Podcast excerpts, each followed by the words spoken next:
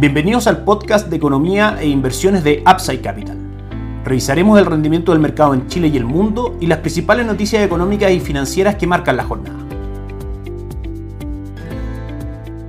Muy buenos días, ¿cómo están ustedes? Miércoles 21 de diciembre de 2022, soy Ramiro Galeano, fundador de Upside Capital. Les doy la bienvenida a otra edición más de mercados en Upside Capital. El día de ayer, el mercado local tuvo un excelente retorno, 1.56%, 5.287 puntos al cierre. El dólar cayó levemente de 3 pesos, cerrando en 887. El cobre cayó también un 0.35%, cerrando en 3.76. Y el petróleo Brent marcó 79 dólares al cierre, prácticamente sin variaciones durante la jornada de ayer. Hoy día tenemos al dólar cotizando en 876, prácticamente 10 pesos más abajo del cierre día de ayer, en línea con la mayor tranquilidad y calma en los mercados luego de 3 o 4 días bastante negativos en cuanto a rendimientos, principalmente impulsados por el discurso de la Reserva Federal durante la semana pasada de llevar las tasas de política monetaria por sobre lo que esperaba el mercado. Si se produce la ruptura de los niveles de 877 en el dólar peso, definitivamente podríamos llegar a cotizaciones incluso cercanas a 855, así que por supuesto la fuerza vendedora y la calma en los mercados se mantiene. El cobre cotiza en 3,81 dólares por libra de cobre el día de hoy, porcentualmente hablando sube un 0.62%. La bolsa local hoy día marca avances del 0.32%, la acción que más sube hasta ahora es Libigas, que es un 6.54%, la acción que más cae es Las Condes, que cae un 4.82% y la más transada es Sogimich, que cae un 2.16%. Falabella sube un 0.41% y Banco Santander cae un 0.58%, estas últimas tres las más transadas del día de hoy en el mercado local. En cuanto a recomendaciones de inversión y estrategia para 2023, en términos de renta fija local se mantiene bastante estable. Sabemos que mirando las proyecciones del último informe de política monetaria del Banco Central, podemos ver que independiente de que hayan aumentado un poco las expectativas inflacionarias para fines del 2023, lo que sí está claro es que la inflación va a mostrar una tendencia bajista bastante marcada durante el próximo año. Actualmente nos encontramos por arriba del 13% y el cierre para el 2023 se espera sea del 6.6% a diciembre de ese año. La tasa de política monetaria probablemente estimada para el cuarto trimestre del 2023 supere levemente el 6% desde actual 11.25% y así una serie de otras encuestas y otros indicadores que apuntan a lo mismo. En este escenario de caída de tasa de política monetaria es donde la renta fija local se va a ver bastante beneficiada. Esto es porque la relación es inversa entre la tasa de los bonos, la tasa de mercado y finalmente el valor de los bonos como tal, el valor de mercado. Si es que vemos caída en la tasa de política monetaria, vamos a ver un aumento de valor de los bonos, un aumento de valor de mercado en ese sentido y también recordemos que por las altas tasas de política monetaria que hemos tenido durante este año, las altas tasas en general del mercado, los bonos han sido emitidos a una tasa de emisión, valga la redundancia, bastante interesante. Eso genera un muy buen devengo por la parte de tasa y también un muy buen devengo por la parte de mayor valor de capital.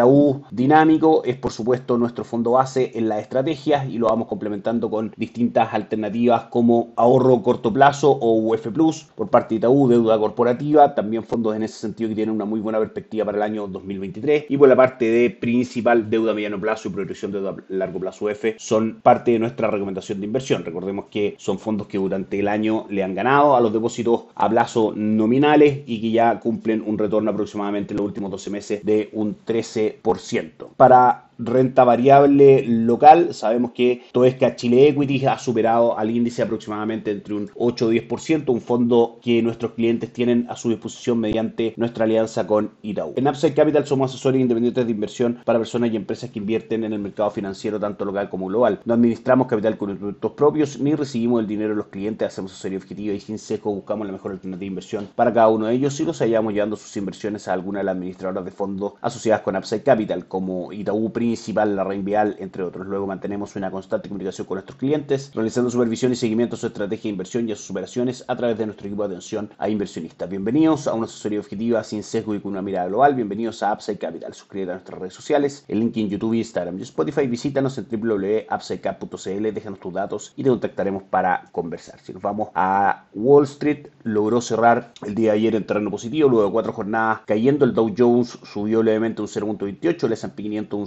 0.1% y el Nasdaq un 0.01% prácticamente sin variaciones. Destacamos, como mencionamos ayer, la caída del Nikkei 225 de Japón del 2.46% ante un endurecimiento de la política monetaria por parte de su Banco Central y el Bovespa tuvo una excelente jornada, el índice de Brasil subiendo un 2%. Si nos vamos al calendario de noticias, el día de hoy hay dos noticias que destacar. La primera es la fuerte caída que muestra la venta de viviendas de segunda mano en su variación mensual en el mes de noviembre frente a lo que se esperaba. Se esperaba una caída del 5.4% y cae finalmente un 7.7% sobre también la caída del 5.9% que mostró durante el mes anterior. Conocimos también la confianza del consumidor de Conference Board que marca 108 puntos por sobre los 101 puntos que esperaba el mercado y por sobre los 101.4 puntos que marcó aku. En la entrega del el mes anterior. Hoy día, ante cifras mixtas en Estados Unidos, los mercados responden de manera bastante positiva, quedándose probablemente con la caída fuerte que muestra las ventas de vivienda. En ese sentido, ante un menor dinamismo en el sector inmobiliario, podemos concluir un menor dinamismo esperado en la economía. Eso trae una menor presión inflacionaria y, por supuesto, tranquiliza a los mercados, dado que la Reserva Federal no debiese seguir siendo tan agresiva en su política de alza de tasas como lo mostró en la última reunión, subiendo solamente 50 puntos base. En ese contexto tenemos al dólar en el mundo prácticamente sin variaciones, el dólar index subiendo un 0.01%. En Asia la jornada es negativa nuevamente para el Nikkei 225 de Japón que cae un 0.68%, el Hansen de Hong Kong sube un 0.34% y el índice de Shanghai cae un 0.17%. En Europa la jornada es positiva con el DAX alemán subiendo un 1.4% y el Eurostock 600 subiendo un 1.6%. El resto de las plazas del el Reino Unido, Milán, Madrid y París todas subiendo por sobre el 1.5%. Y Estados Unidos tiene una buena jornada de recuperación donde el Dow Jones sube un 1.56%, el S&P 500 un 1.48% y el Nasdaq sube también un 1.57%. Eso es todo por hoy, que esté muy bien, tengan una excelente jornada, nos encontramos mañana. Chao, chao. Bienvenidos al podcast de economía e inversiones de Upside Capital. Revisaremos el rendimiento del mercado en Chile y el mundo y las principales noticias económicas y financieras que marcan la jornada.